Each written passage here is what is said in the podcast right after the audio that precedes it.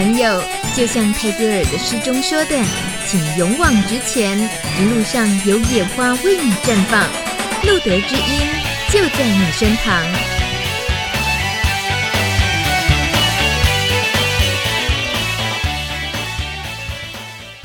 哦我们今天特别请赖医师来现场，是因为有一个大家也都其实蛮想聊的话题。我觉得这个话题好像不只是感染朋友，嗯、应该是所有对艾滋若有似无的一些观念的人，或者是新感染者都会会问的问题，就是我开始吃抗病毒药了之后，难道我就不会发病了吗？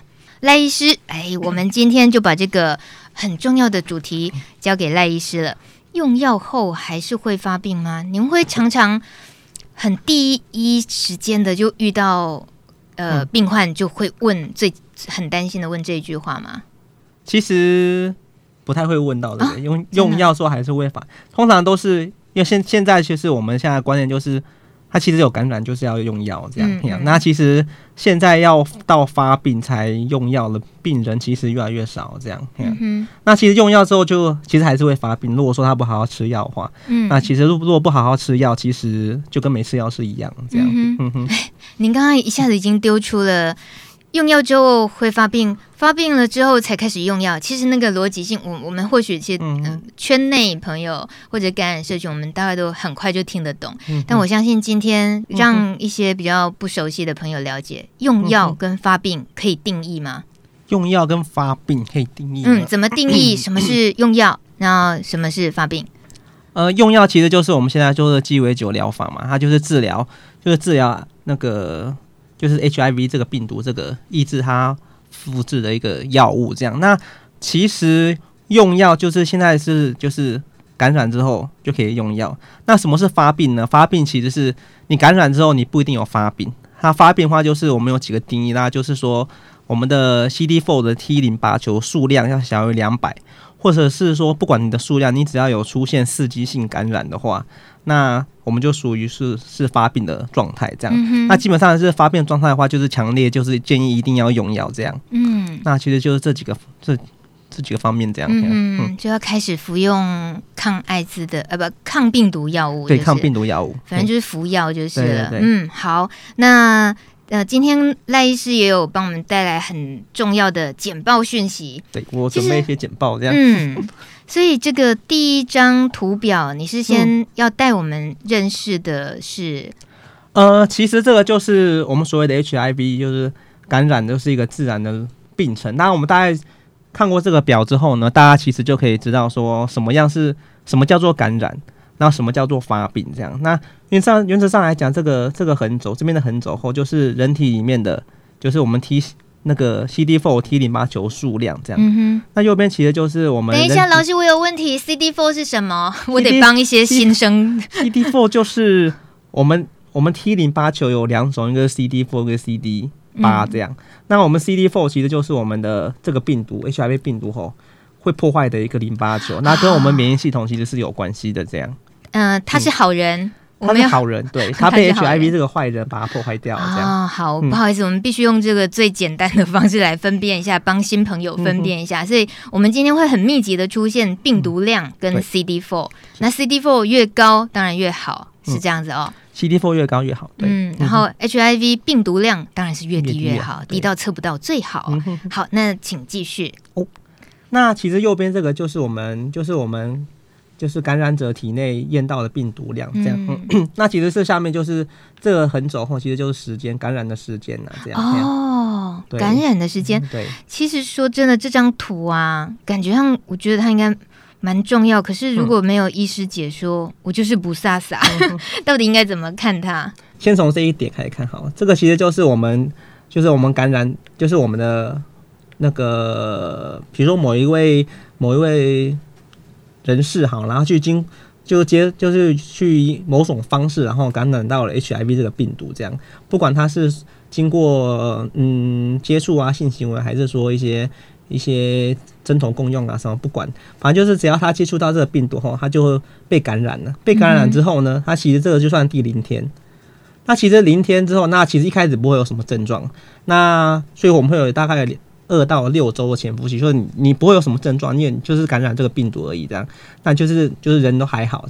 不过你如果说去测体内的一些数值的话，你会发现它其实它的这个红色是病毒量，它其实体内的病毒量已经慢慢在爬，已经有在爬升了，这样，那它它的。嗯它的 T 细胞 CD4 淋巴球数量其实有在消减，嗯，那其实过了潜伏期以后，其实就会有症状，这样我们就叫做一个急性免疫不全病毒的症状的。哦，现在看的是蓝色这一条线，对不对？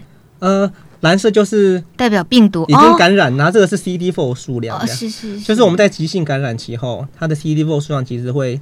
会去急速的下降，它的病毒量其实会急速的上升。嗯、那这段时间呢，其实就是就是会有一些症状出来，嗯、我们叫做急性免疫不全病毒的症状。那其实我们看在临床上看，可能看到症状其实就是不明原因的发烧、皮疹跟一些淋巴结肿大这样。那其实如果说你不管它，有些很多有些感染者他可能就当做他可能是一个重感冒，他可能熬过去之后然后就好了。那活过好了之后呢，然后其实。其实哈，其实就到进到无症状期，就是没有什么症状，嗯，就跟正常人一样这样，只是你已经被感染了哈。嗯、那如果说你有去抽血的话，它其实 体内的病毒量还是测得到，啊，体内的 CD4 哈，还是因为这个病毒哈感染的病毒之后，你 CD4 还是会慢慢的下降，慢慢下降，然后直到某一段时间呢，就开始出现现一些症状这样。嗯、那如果说到 CD4 小于两百之后呢，我们就是定义成发病的状态，或者说你身上开始出现一些。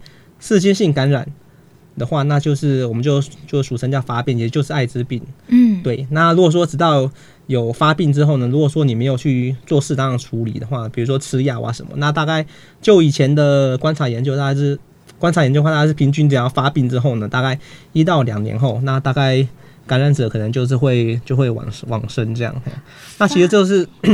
其实就是就是感染不一定等于发病了，是对啊，是。所以发病的话，就是你要就是 CD4 数量要小于两百，那和和或者是说你有一些刺激性感染出来这样，嗯、那就是那就是要发病的状态，就是所谓的艾滋病这样。是，嗯，只是说这一段时间的长短，它是几个月或几年，每个人都会不一样吗？嗯、呃，基本上来平均来讲，大概是七到十年就会发病。如果说不治疗的话。其实每个人不一样，因为有些病毒，有些人感染的病毒哈，它就是会比较厉害一点，所以它的无症状期就会比较短一点。哦，但是一般来讲，什么叫做它的病毒比较厉害啊？就是，就是我们要研究统计后，那就是有一些、嗯、有些病毒哈，它的感染力就是比较强，所以它破坏 T 细胞数量哈就是比较快。哦、嗯，比较快的话，它就比较容易。比较容易会有一些感染症状出来，这样。嗯哼，嗯哼。呃，我们其他的朋友们一边在看，或者是对于艾滋的呃究竟会不会发病，什么是发病，一边听。然后如果觉得好奇，有自己的呃想提问的话呢，也欢迎欢迎大家可以留言，然后告诉我们。因为像大米自己哦，虽然做这个节目七年了，可是啊。毕竟有些事情，你没有真的去遇到一些问题跟状况，你还是不知道它究竟会有多多麻烦或多复杂。那其实这个呃，会需要先从这一张图先了解起来，是是需要厘清一些什么的目的吗？哦，这个就是就是我们刚刚有提到，就是说感染的话，它不一定等于发病了。嗯，因为你感染的话，你如果你过了这一段急性。免疫不全病毒的一个期间之后，然后中间会有其实有蛮长一段时间后，你其实是身上没有症状，你没有症状，那你就不会去检查嘛，这样。对。那所以说这一段期间，虽然你感染，但是你还没发病，所以你可能没有症状。嗯。那一旦你发病了之后，那你就会有症状出来，这样。嗯、所以我们这下就是跟大家定义说，后你感染这个病毒后，不等于发病，这样。嗯，嗯。就是让大家了解说，感染跟发病的。其实是不一样的东西，这样是、嗯、因为我们太容易错错误的说啊，他那个是艾滋病，没有没有，我们现在会特别理性，他是有 HIV 病毒带源，可是不见得是他是艾滋病，因为发病了才叫做艾滋病。那我们今天也会有机会来了解什么是发病，或者是刺激性感染这个部分，对不对？嗯嗯、这就关系到最关键的会不会发病了，对不对？呃，其实有刺激性感染就是发病这样。哦，对，什么？不管感染的严重还是轻微吗？对，嗯，真的、啊，就是我们是，就是我们发病，其实如果你就数量来讲的话呢，其实就是小，就是小于两百这样。小于两百的话就叫发病。如果说他还没有感染的话，因为说 CD4 已经小于两百，我们就叫做 AIDS 的状况。嗯、那其实我们不管 CD4 后，那其实要它有刺激性感染出现呢，它也叫做就是已经发病了，就是所谓的 AIDS 的状态。这样，嗯哼，对，小于两百。那这个图表也、嗯、这个图表我可以解释一下，这样，对。这个其实这边这边的这个话就是我们的 CD four 就是的数量啊，这是大于五百，它这是小于五百。那这个就是我们常见的刺激性感染，我们就列在这边。那也是原则上来讲后，其实之前有被一个问一个题目，就是说，那就是说是不是要 CD four 小于两百之后才会有刺激性感染？因为刚刚讲过了嘛，这样。对。那其实不一定，其实你 CD4 不一定小于两百，就开始会有一些刺激性感染，就是只要你有被。HIV 这个病毒感染之后呢，你就有可能会反复性的出现一些单纯性疱疹病毒的一些发作，或者是肺结核，或者是就是反复性的沙门氏杆菌的一些菌血症，或是念念珠菌的感染，在食道啊或者是气管里面这样。这个是不管你的 CD4 的数值多少哈，它其实都有可能感染之后就会发生这样。那另外一个比较常见的刺激性感染，其实就是根据我们就是我们好人。好人 CD4 是 CD4 数量，其实因为 CD4 它是预防一些，就是说除了它是预防病毒，而且它可以杀一些细菌嘛。那我们最常见的一些细菌跟霉菌呢，就是会引起刺激性感染，其实就是肺囊肺囊虫。嗯，它其实是一个是一个，它其实算是一个霉菌啊。简单来讲，就是就是我们 C CD4 数值哈，如果说被破坏到小于两百的话呢，就有可能常见的话就是就是肺囊虫。感染造成的肺炎，这样。那如果被破坏到小于一百的话呢，最常见的话可能就是弓浆虫造成的一个脑炎。那如果小于五十的话，就是常见的话就是会有一些其他巨细胞病毒的感染症啊，或是说呃分支杆菌、禽型分支杆菌的感染症啊，或者是说青霉菌感染症这样。这个可能就是免疫力后低到五十以下的时候才会发生的这样。那其实就是刚刚有讲讲过的问题嘛，其实说就是刺激性感染。其实，在不是在在 CD4 后还没发病之前，它可能就有就会出来，然后只要这些东西反复的出现的话吼，它就有它就算是已经发病了这样。嗯，嗯，这些一般人很容易会忽略吗？会，我觉得刚刚尤其讲那个潜伏期那么长，甚至于长达十年，如果都没有没有去治疗，很可能十年后发病才知道啊，我竟然有 HIV。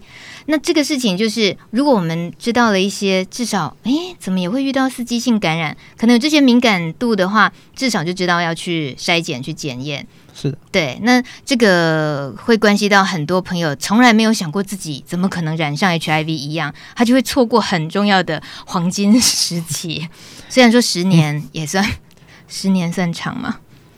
十年，对，如果治疗期应该不是这样，应该是现在是只要能够确诊，知道是阳性，最好就开始治疗。这个图号其实讲就是 就是鸡尾酒疗法，就是我们药物、嗯、抗病毒药，其实现在就是不管你的你的免疫力多少，你的 CD4 多少呢，嗯，它就是建议要治疗这样。那其实现在就是现在就是就是全球趋势就是这样子。嗯，那我刚刚有说就是这个哈，它其实我觉得其实最重要的。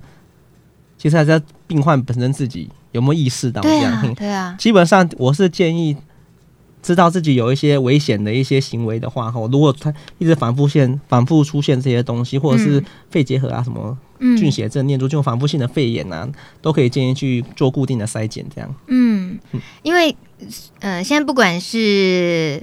CD4 多高多低，对，都建议尽快治疗。可是问题最怕的是，他根本不知道自己感染了。嗯嗯，那这样子的话，就需要需要透过一些，如果呃已经知道一些状况，可能自己也有一些警觉性，这样是比较好的。嗯、不过我们这样会不会有一点危言耸听啊？赖医师，我这样会不会吓到大家？就是要危言耸听，果然被骂了。我是因为我是真的听过听众就帕斯体感染者，嗯、他就是真的很冤枉的，就是进了医院以后。医师就是不知道需要帮他筛检这样，因为他看起来就不像是，对，就是那种很刻板印象，觉得不会啊，你你你怎么会怎么会病得这么重？怎么想都没有想到，最后就他就是咯。可是他埋他的潜伏期到底有几年都很难推算了，所以这是我想应该今天会、嗯、为什么会对，所以怎么了要打枪我？啊，没有没有没有，我是说，所以所以有些有些人他有，我不是说每个人都是就是有危险危险什么行为之类的嘛，嗯、他有些人就是就是被人家传染的嘛，他可能也是非常乖啊，然后单一性伴侣啊什么，他还是被传染。那、嗯、这个其实就是提醒自己啊，如果真的出现这个的话，可能就是要想到有可能这样。嗯、另外就是我觉得很多临床医师其实也。不是不是医师啊，医师嗯，他如果不是这一方面的齁，他其实也不会去注意到。对、嗯，一方面也是就是提醒提醒他们，这是我是就是有时候院内做一些卫教的时候，会给他们再做一点宣宣导知识这样。嗯嗯嗯，对。所以，请问赖医师有没有可能是别的刺激性感染的其他可能性？就是其实还是还有还有还有一些。病毒病病毒的感染，它肯定不会有症状，它可能就是 会合并一些，比如说淋巴瘤啊，或者是一些嗯卡波西氏肉瘤的话，也是也是要想到这样。所以还有一些癌症，嗯、癌症的话其实也是也是也是刺激性感染的一种，不过它是因为一些病毒感染造成的这样。嗯哼，那可能有碰到的话，就是临床医师可能要警惕这样。嗯，就以最近的情况来讲，你有没有遇过？最近的话，其实。其实是急性感染的病患比较少了，这样虽然还是有这样，那因为最近最近几年大家就提倡就是比如自我筛检啊、唾液筛检啊、自己唾就是就自己做一些筛检，然后跟我们逆筛也大量增加的话，其实很多都是感染者还没发病就被诊断出来，那其实不一定会有刺激性出来，那其实就是这个病人的话，我们尽尽管给他治疗，治疗之后他如果病患服药 OK 稳定。那其实它其实跟正常的差不多，只是、嗯、只是要吃药而已。这样，嗯。您的意思是，现在遇到发病的病患几率是低很多的？大家都知道提早治疗，嗯、然后就可以健康照顾的好。对，哦，主要是因为我们这刚才这两年嘛，很多都是因为我们就是有提倡那个唾液筛检嘛。那很多我碰过很多个案都是他自己先筛检。然后有阳性之后，他就跑来这边说他要检查，这样。嗯哼。那其实我觉得政府在这些方面也帮了不少忙，嗯嗯，帮了不少忙，这样。对。哪方面的忙？就是 就是提供这些，因为他那些都脱衣那些筛检，他其实可以病患他可以自己在。自己订购，然后就会往、嗯、就会往就会送到他家了。嗯哼，就他如果有怀疑说自己有感染的话，他就是订这个东西，然后就就送到他家。嗯，就网购的话，他就自己拿这个东西，他自己筛检，这样比以前我们就是说你要你担心的话，就是你要一定要去参加逆筛啊，或者说你去医院抽血，那其实是不一样的方式。他其实可以，他做取得那个筛检的方式比较简单，取得而且可以自己取得的话，他其实筛检机会后。就是会有意愿性筛检的机会会比较高，这样、嗯、对。那你会不会担心？其实更大部分的人是完全不知道自己必须要筛检。当当然了，对、嗯。嗯。但是这一群人，那就是我们现在其实大家是在目，大家就是想要去把这一群人先就及早筛检出来，及早治疗，这样。嗯。那其实就是要提，就是要经过一些宣宣导方式去去让他们愿意出来自己有自我检查，这样。嗯。对啊。嗯哼。请问一下 赖医师，刚刚呃，FB 上有人提问，如果一旦发生了这些感染的时候，是不是都可以治疗好，都可以治好吗？这些你说这些刺激？性感染，嗯，这一些一般来讲都是可以治疗的。这样，我觉得你有保留，嗯，没有啊，就是还是有可能都，都是有药物可以治疗，哦，但是当然还是会有一些并发症嘛。这样，比如说。我最常碰，我们其实，在临床上最常碰到的刺激性感染，其实就是肺囊虫肺炎这样。那其实这个治疗起来的话，其实不算困难，这样。它其实并发症也比较没那么多，最常见并发症就是气胸这样。气胸，那其实大概气胸是要插管了吗？对，插胸管这样。嗯，也不会太难治疗。那其实比较麻烦的就是弓浆虫造成的一些脑炎，这些脑部的一些病灶，因为你知道，脑部一旦受一旦受损后，那就是。不可逆嘛，所以如果说已侵犯到我们的中枢神经系统的话，那些并发症会比较严重。那其他的话，其实都都可以治疗。这样，嗯，嗯，好，所以最重要的是不要等到自发性感染，啊、就是嗯，所以我们现在就是感染就治疗嘛，不要到有刺激性感染再再再出来这样。嗯哼，那这样我忍不住，我想回到上一章了。嗯，因为就是在是不是所谓空窗期，就是空窗期太长了，就是对很多人，就是对于不知道，比如说妇女朋友最容易疏忽的这个黑数好了，就他们不知道，他们可能疏于自己，欸，其实也有可能感染的这个状况，那他完全没有去理解，去去。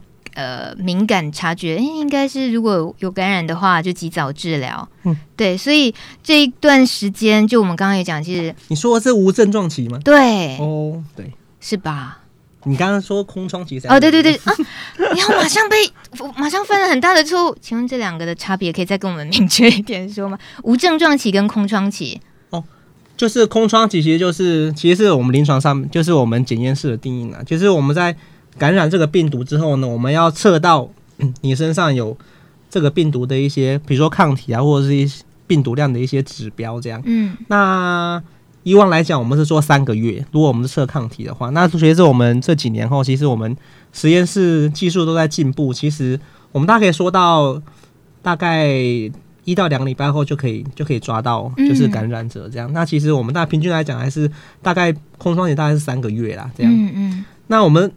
这个其实是无症状的，就是你感染了，可是你没有症状这样，嗯哼，对啊，所以是不一样这样。嗯、有有些人是把无症状期叫做潜伏期这样。哦，那那我是觉得无症状期比较，因为你已经感染了嘛，所以我觉得叫无症状期比较，白话。对对对，就是你你你已经有感染这个病毒，可是你因为身上没有，因为身你的 CD4 细胞还可以维持你的一些免疫力，所以你没有什么症状这样。嗯哼，那对啊，所以。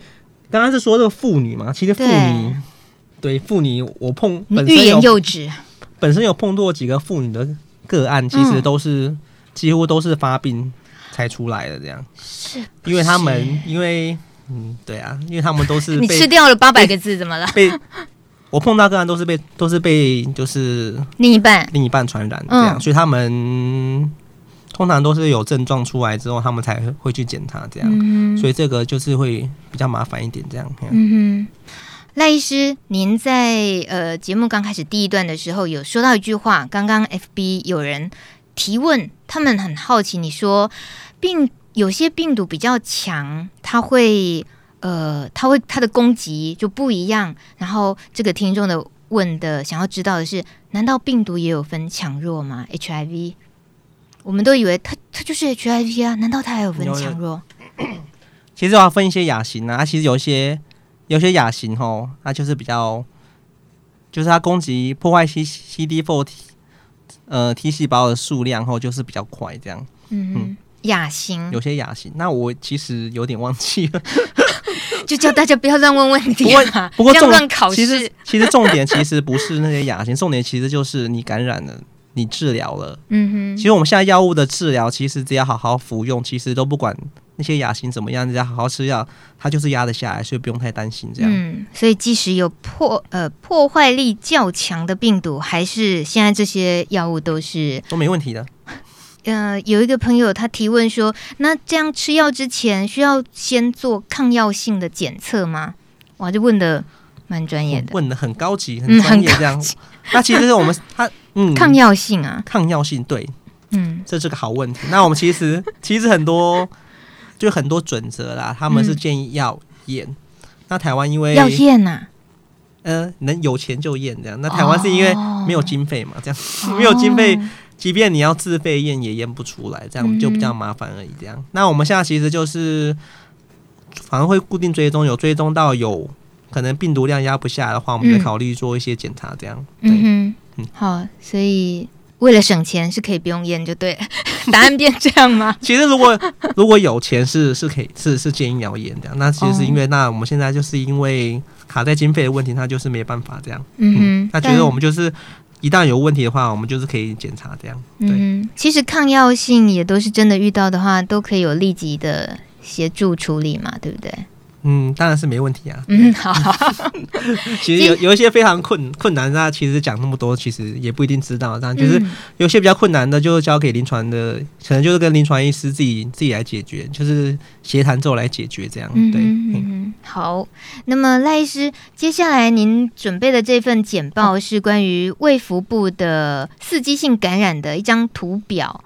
嗯，诊断依据这个为什么？呃，这个细则的部分可以请赖医师跟我们介绍一下吗？这个就是哈，其实我们卫福部其实它其实就有一个，就是我们说有一个刺激性感染的一个一个就是疾病，它其实就有一列了一张表。嗯，一旦你有这些疾病发生的话呢，你就要也就是可能就要怀疑想说，诶，这个病人可能他是一个感染者这样。那其实刚刚很多是我们刚刚有提到，比如就是说沙门性沙门氏杆菌的血菌血症啊，反复性或者是肺囊肿肺炎啊，肺结核啊，或者是说一些散在性的一些这些分支杆菌的感染啊，这样。那其实另外一个我在临床上也蛮常看到，就是一个念珠菌的感染，不管是食道念珠菌，或者是支气管啊，或者是肺部有一些念珠菌感染的话，都是有可能的。另外一个比较麻烦就是病毒了，病毒感染的话就是。就是除了会刚刚我讲过一些巨细胞的病毒血症，或是巨细胞的一些视网膜炎，它其实本身 HIV 病毒就会造成一些脑病变呐、啊，或者是说你有合并其他的一些病毒感染的话呢，可能就是可能会有什么子宫颈癌啊、淋巴瘤，或者是一些脑病变的话，这样其实这个就是网络上都查得到，这样其实。只要有兴趣做功课的话，其实都看得到。好，这是给列给大家看一下。这样说，一旦有这些东西发生的话，可能就是要想到说这是一个感染的个案，那可能就是要赶快检查，然后来治疗。这样有，这确实也回答了留言板上 X 他提问的最常见的刺激性感染是什么？那像这些讯息都是要搭配着去。临床上面最常见的应该是肺囊肿肺炎，是就是肺炎念珠菌。念珠菌，还有肺囊虫，嗯哼，还有这个呃，K，他有一个提问是：医师好，请问有没有眼睛相关的并发症？平时要怎么注意呢？有啊，我刚刚有眼睛的，嗯嗯、欸，就是有一个最常见的，就是一个叫巨细胞、哦、巨细胞病毒性的一个视网膜炎。那这个其实是蛮创一个，就是。发病者蛮常见的一个，也不少见呐，但是也不是到很常见的一个，嗯、因为会影响到视网膜嘛。通通常就是看东西就是会雾雾的这样。嗯，嗯那对，我我看着你今天就好朦胧哦，因为你视网膜，对不起，因为视网膜发炎嘛，就看东西会雾雾的。嗯、那另外一个也有可能就是可能合并其他的一些性病的传染，嗯、也会造成可能一些眼睛的一些发炎。那我们最常见的呢，其实还就是就是梅毒啊，梅毒造成一些眼睛发炎，其实也会这样。哦、对，嗯、那其实大概就是这两个比较常见这样。嗯嗯，嗯那这样也再顺便回答一下达利的提问，说如果还没有吃药，那什么症状出现的时候？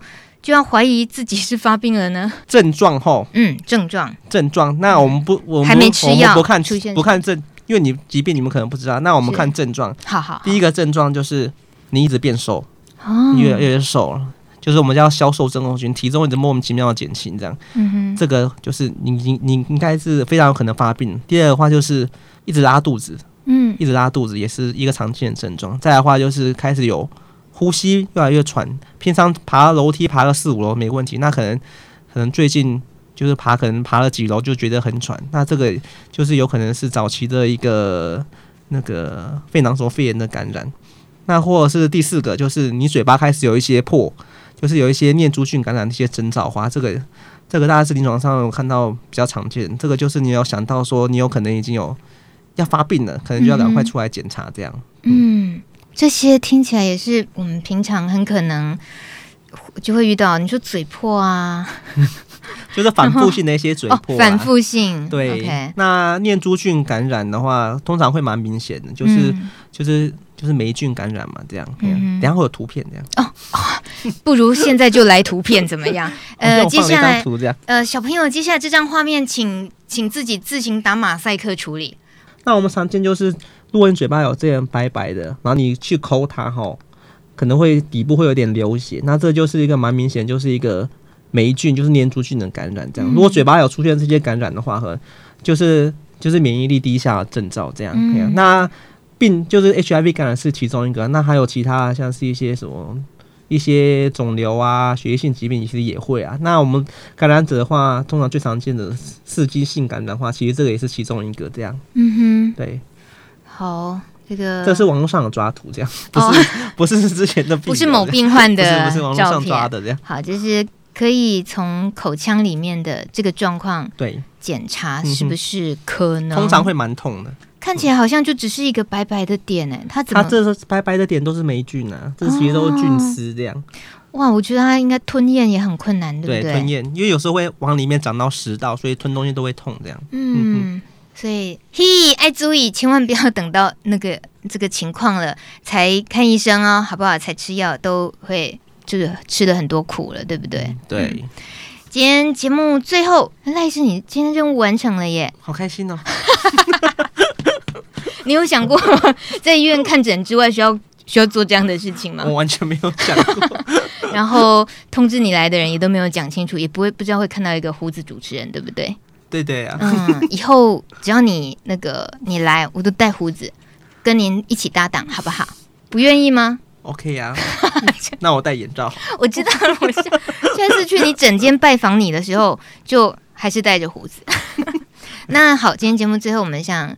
请赖医师跟我们的感染朋友们，跟整个呃路德之音的朋友，其实有感染朋友，然后有家属，有亲朋好友，有亲密的另一半。然后我们今天聊的是服用药物之后是不是还是会发病的这个主题。那最后时间可以请赖医师跟我们聊一聊，让让大家知道对于这个问题。对于这个问题，当当不管是什么样的身份，有没有感染，是妈妈是孩子是什么，他就是可能知道说，哦，对，就是在吃药了，可是心里头还是总是担心着，我是不是还是有可能会发病？如果你你总是偶尔会遇到这样子的提问的话，嗯，你会怎么样跟他们说？不会，我我是说不会发病这样。哦，但是前他要在一个就是一个前提下面就是。你要好好吃药，嗯，你要照着我们给你讲，你要怎么时候吃，呃，你要固定时间吃，什么时候吃，这样，然后要怎样吃。如果你好好吃的话呢，那接下来就是我们的问题了。这样就是不用担心，就把、嗯、就是我们会固定帮你做检追踪嘛。那如果有什么问题的话，我们就是来讨论这样。嗯嗯哼。那其实另外一方面就是这是医疗医疗端的。那其实另外一方面，我觉得就是感染者本身的一些。刚刚讲过，就支持系统这样，嗯、这个其实就是要靠像大米主持人 跟各位大家的帮忙，这样就让大家让大家感染者的心理支持那变强壮一点的话，其实在，在、我们临床上面来介入的话，也会比较简单一点。这样，那大家就是今天很高兴来这个节目，确确定哦。可以上片尾了，赖医师都说开心了，大家应该也都看看得很开心。我看已经五十九分了，谢谢，谢谢，谢谢赖医师，谢谢，有空常来玩。哦，有空，不愿意，会再来玩。拜拜，好，拜拜，拜拜，拜拜。